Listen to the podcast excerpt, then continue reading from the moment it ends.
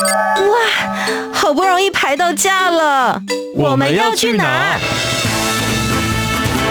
告别走马看花的旅程，出门不该只有吃吃喝喝。景点、文化、庆典、故事，旅游达人涂杰带你深游台湾，探索节庆文化。深旅 Follow me。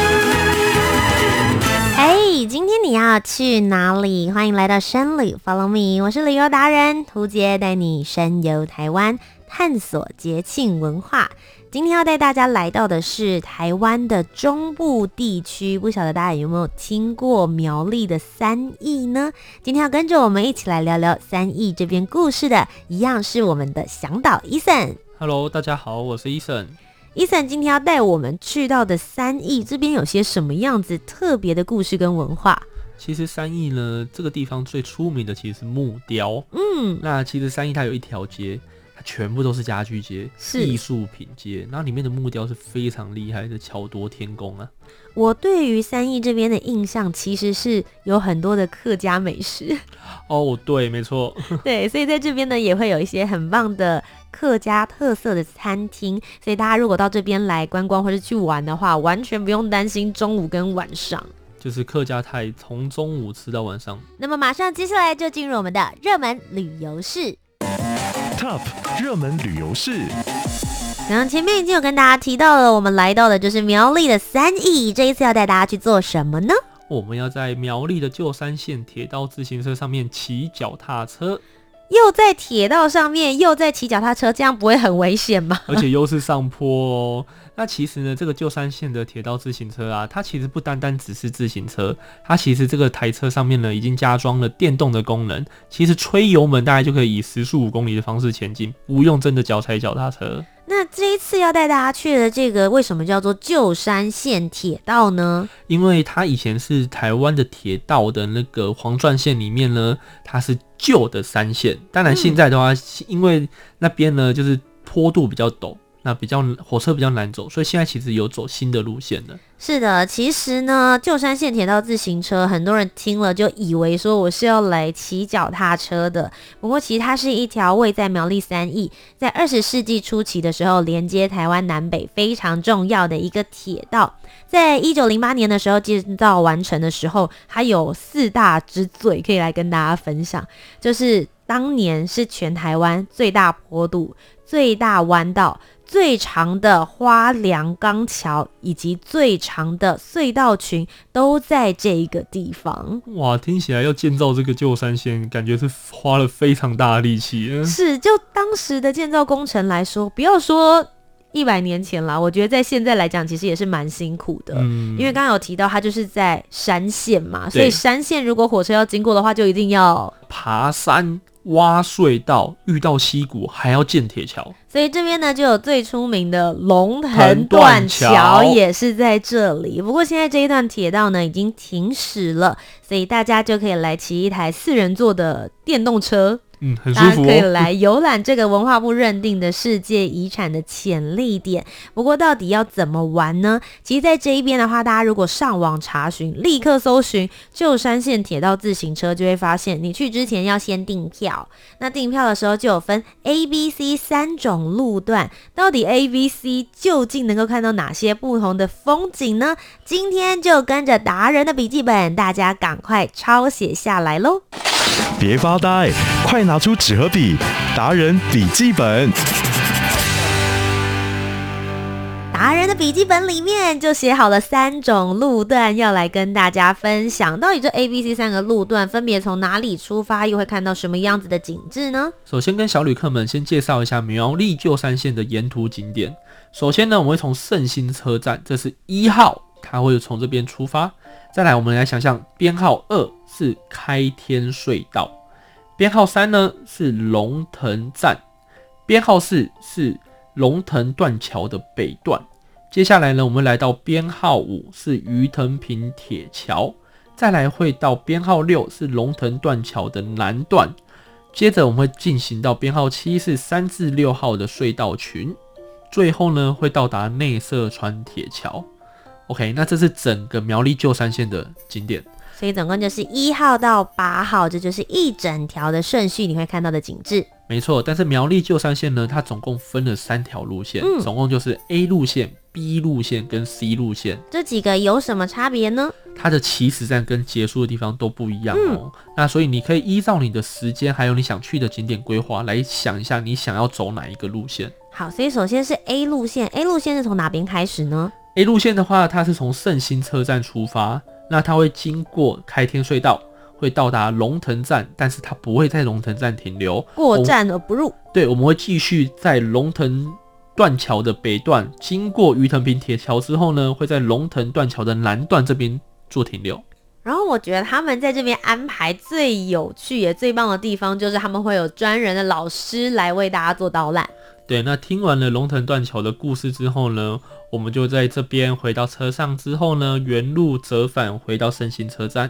那其实，在这个 A 路线的时候，大家就可以稍微记一下，它是从刚刚讲到的编号一号圣心车站出发，一直到编号六号的龙腾断桥南段。好，所以这个是 A 路线，接着是 B 路线，有些什么不同呢？B 路线呢，它其实就稍微短了一些些。嗯，它一样是在圣心车站出发，那中间会经过二号的景点的开天隧道，然后到达三号的龙腾站，然后到龙腾站之后呢，你就只能下车看看附近的景点，那就是沿途一样是从龙腾站，我们就会回到圣心车站了。所以它是从编号一号到三号。是，所以它会稍微比较短一些些，搭乘的时间也比较短。没错，票价其实也有比较便宜哦。今天在节目的最后也会跟大家分享这些我怎么去抢他们网络票券的资讯。然后，如果大家有想要一些折扣的话呢，其实也是可以做一些参考的。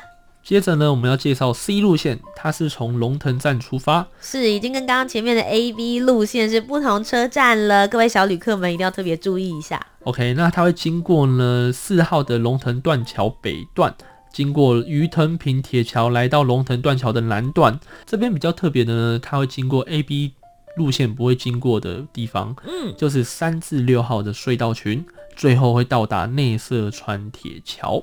所以它是从编号的三号一直走到。走到我们的八号，所以大家就可以看到，就是其实 B 路线是完全涵盖在 A 路线里面，没错。然后 A 路段跟 C 路段，它们中间有一小段的黄金重叠，就是从龙腾断桥到龙腾站这中间是重叠的地方。嗯，但其他他们就有各自探索的区域了。所以如果你是第一次要去旧山线铁道自行车的话，到底应该要定 A 段、B 段还是 C 段呢？今天。图解我，还有我们今天的向导医生，就来跟大家分享一下，我们实际去过，我们就做了 A 跟 C，对，就是涵盖所有一整条。所以你走完 A 跟 C 路线的话，其实你就涵盖了整个苗栗旧山线的景点。没错。那当然的话，像如果你时间比较充裕，蛮建议你可以直接走完，就是你 A 路线跟 C 路线的话都一并参加，因为它的起始站不一样。其实你走完，假设你走完 A 路线之后呢，你回到了胜兴车站，那你想走后面的景点的话，你其实是要再开车到。龙腾站，再从龙腾站出重新出发，你才能接满整个完整的行程。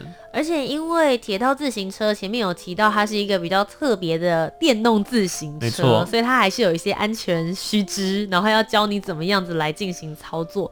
而且因为它是四人座。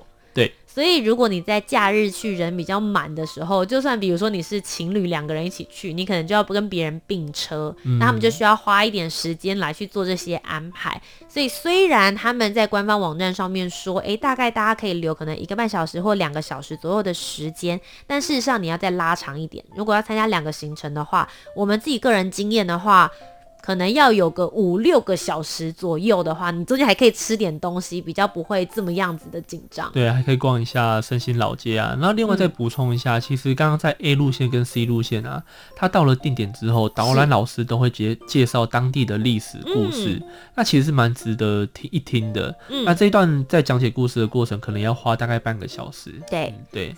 那我这边就要来问一下向导 Eason 了。如果我今天真的比较忙，或者说比较贪心，我来到了苗栗三义这边，想要多跑几个景点，希望来到这里，我就是走一条路线，就大概花个两个小时、三小时的停留，我就要离开的话，你会比较推荐 A、B、C 哪一个？那他们分别又可以看到哪一些的故事？是不是也可以跟我们好好详细的聊一聊？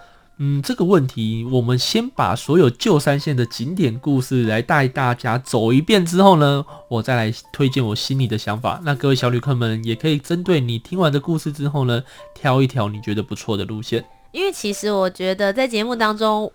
我们心里一定都有最喜欢的啦，就是 A、B 或 C，但不希望影响大家先有先入为主的概念。没错，所以我们先来聊一聊，到底当初为什么会有旧山线铁道自行车的形成呢？那苗栗旧山线呢，先跟大家来说明一下，它到底是哪一段的铁道路线。那它主要呢是从三义、后里到丰原这一段铁道，那因为新三线完工之后呢，这个旧三线原本就是单轨，再加上它的一些爬坡路段比较陡啊，对火车来行驶来说可能比较麻烦，所以它就被废止了。那我们刚刚有提到 A 路线跟 B 路线的起始车站圣心车站，就是在这个旧山线中的其中一站。嗯，那这个整个旧山线呢，从三义到丰原路段呢，总共有二十三点六公里，中间有五个火车站。那这一段呢，以前还在行驶的时候，它是电气化的车道哦。那现在呢，因为已经停用了，所以就把电气化的设施都拆掉了。那目前的话，就是从二零一零年开始恢复观光的方式做行驶。那行驶的方式呢，就不是用一般火车的方式，而是用我们刚刚提到的铁道自行车的方式来做观光的形式。那其实伊森刚刚就有提到了圣心火车站，这里是以前西部纵贯铁路的最高点，所以在这边的话，他们站里面月台就有一座纪念碑，上面就写的这里的标高是四百零二公尺，算是在西部纵贯铁路当中最险峻而且自然景观最特殊的一段，就是从这边来开始出发。但我自己去到这边，就是我们准备要等着要上车的时候，还有一小段的时间。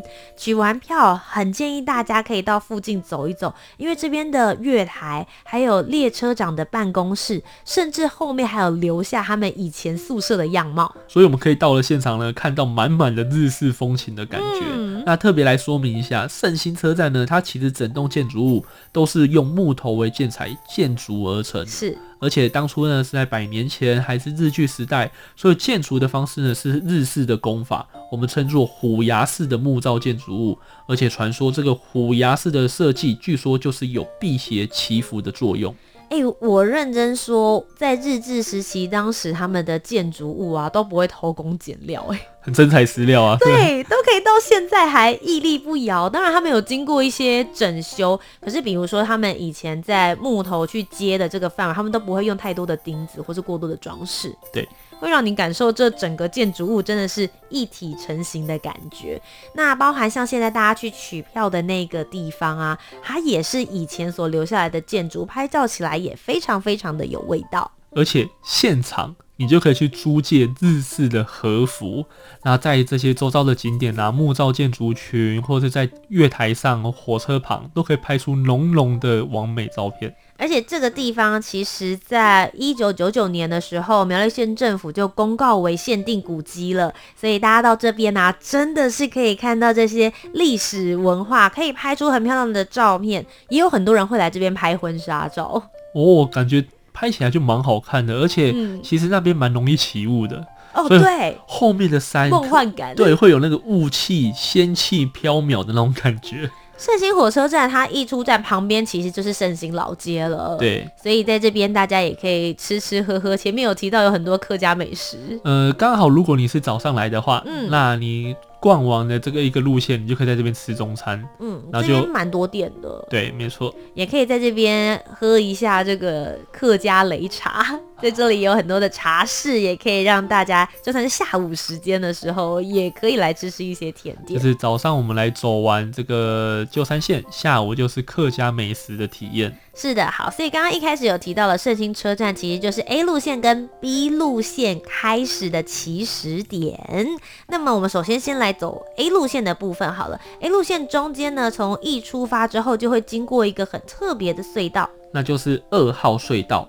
那二号隧道呢，它其实蛮特别的。我们一开始进去的时候，就很像经过那个《神隐少女》的一开始的那个山洞一样，它有五颜六色的灯光投影这样子。嗯，它有一点类似像时光隧道的感觉。那在墙壁上面一路的时候，你就会看到他们做了一些灯光投影，就是投出了这边百年的铁道故事，各个车站，然后各个知名的景点。就算你没有走到后面的就是 A 路线、C 路线更后面的地方，也可以透过这一条隧道快速的了解。这边究竟有些什么？所以就是边在行驶的过程中，我们就可以边看历史，而且其实算蛮舒服的。他们的铁道自行车就真的像大家想象的一样，我们旁边是不像有火车车厢是包起来，它是一个很透风的状态。对，就是有点半开放式，然后你可以吹着油门。然后大概时速可能十公里左右吧，就缓慢的前进这样子。嗯。哦，而且我觉得这铁道自行车啊，它还有一个很有趣的设计，就是它在车上有声音的导览。哦，对。所以当它在经过某一些景点的时候，其实导览是会发出声音，告诉你这个指定的定点有哪些值得听的故事。但 Ethan 最喜欢玩的是另外一个，就是他们在驾驶座那边的时候有一个按钮，然后他压了就是噗噗。对。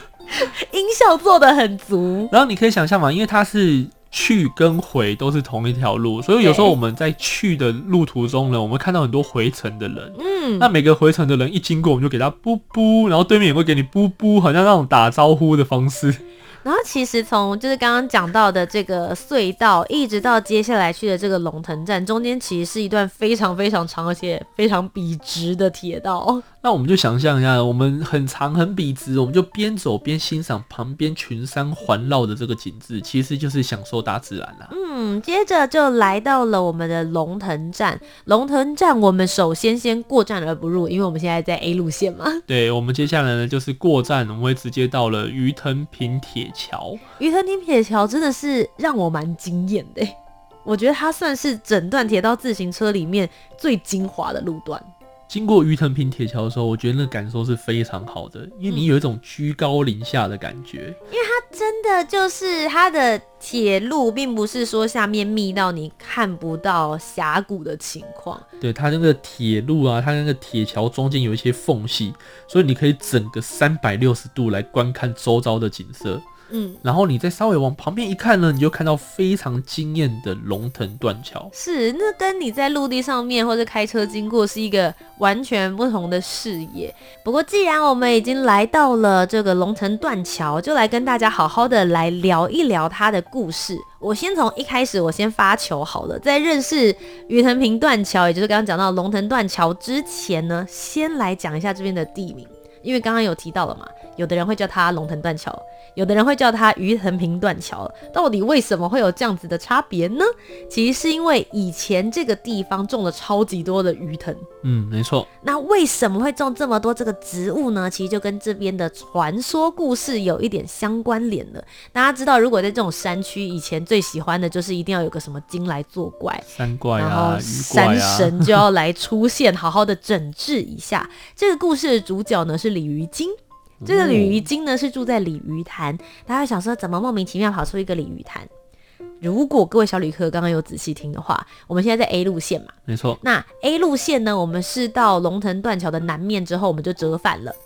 可是，如果是 C 路线的话，就会继续往下走，一直到它的终点站，你会遇到的就是内色川铁桥。那旁边的话呢，就是鲤鱼潭啦。是，既然它叫鲤鱼潭，里面就是会有鲤鱼精，那它就一直在里面乱。那当地的居民呢，就觉得说啊，苦不堪言呐，所以他们就决定要四处去种这个有毒的鱼藤。我要来毒鱼就，没错，要来毒鱼。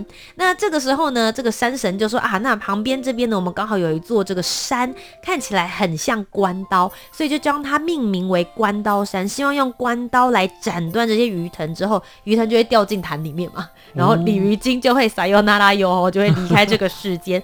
还真的就成功了，就此之后，民众就安居乐业，没有鱼来作怪了。所以在那个时候，这个地方的地名就叫做鱼藤坪。那当然，在这边的桥，就刚刚讲到的鱼藤坪铁桥，然后鱼藤坪断桥，就会以此来命名。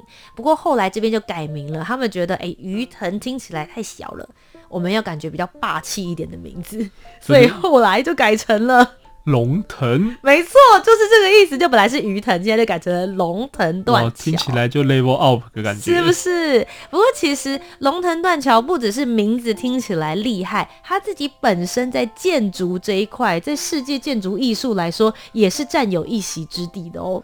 那龙腾断桥啊，它最特别的地方就是没有用任何的钢筋和水泥，哦，好厉害哦！对，而且它就只使用了红砖头、花岗岩，还有一个你想不到的材质——水泥嘛，要粘合起来。对啊，但是我刚刚提到的，它没有用任何的水泥，它用的是糯米。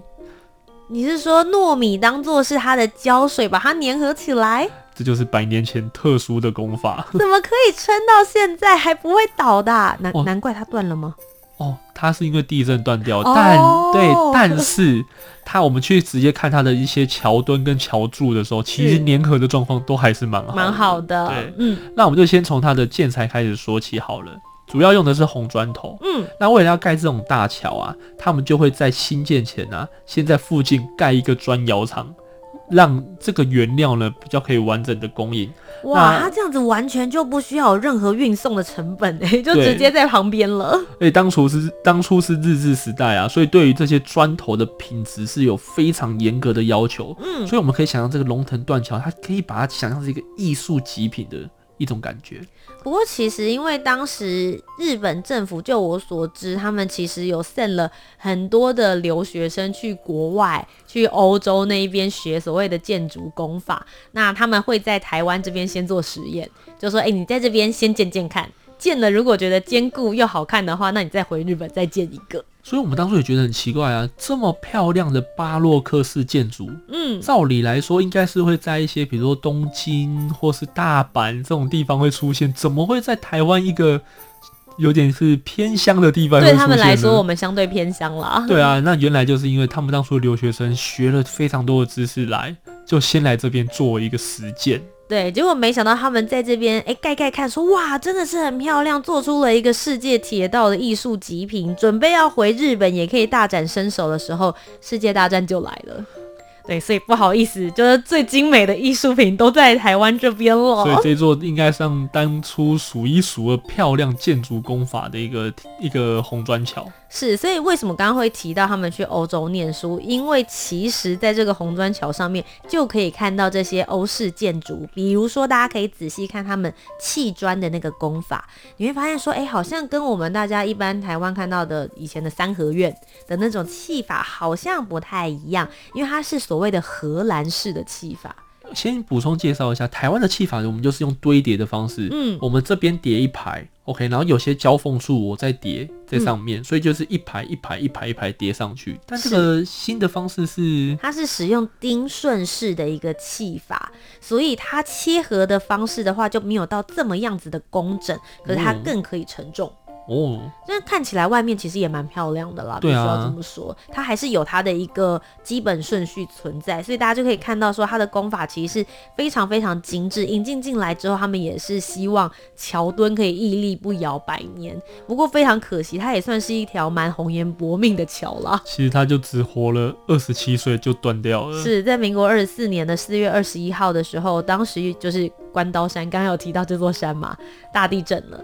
哇，当初的地震是七点一级的大地震。我觉得其实台湾现在超过七级以上的地震，有很多建筑物也不见得会康了。对啊，对，所以在当年的状况之下，确实它就被震断了。那后来其实有一些重新再去做修复，就是所谓的二代桥。嗯。但后来到现在的话，其实也是比较荒废，就变成了大家的所谓的观光跟文化方面的相关资源了。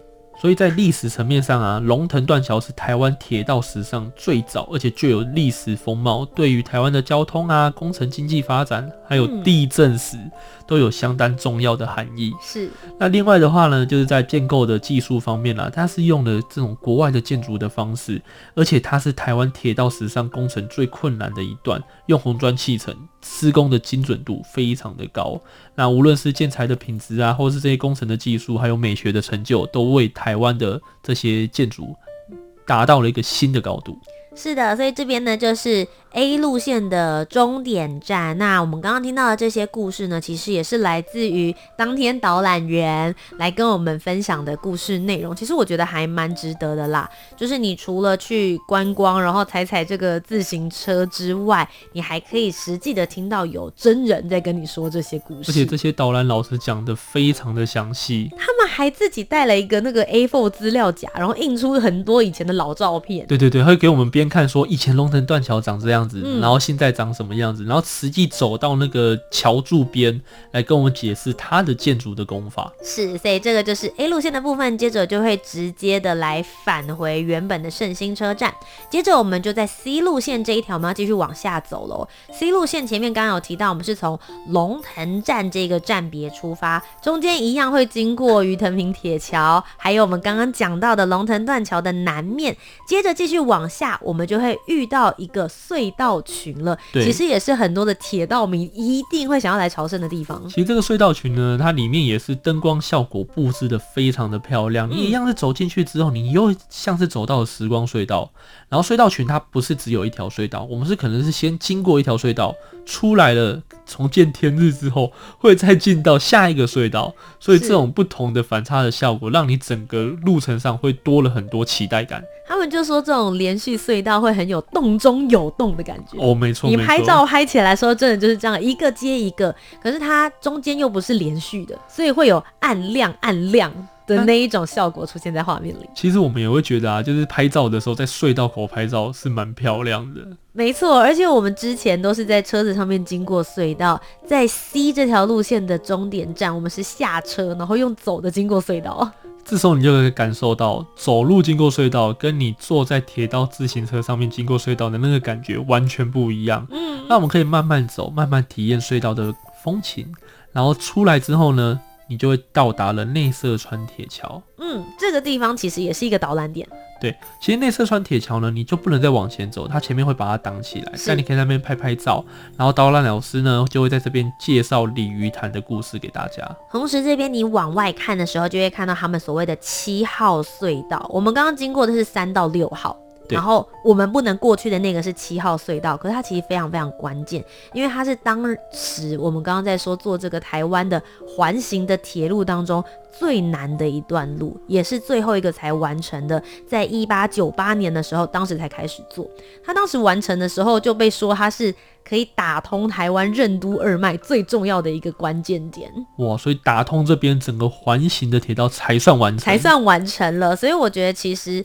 这个 C 号路线的最后一个地方的故事是还蛮值得听，也还蛮值得大家可以见证一下当时工程历史非常重要的这一刻。虽然现在铁道已经没有在用了。是的。那以上呢就是跟大家分享了 A、B、C 的三个路线。不晓得大家现在这样听完之后，最想要去哪一个呢？我们两个又最喜欢哪一条路线？接下来就给大家好好的推荐。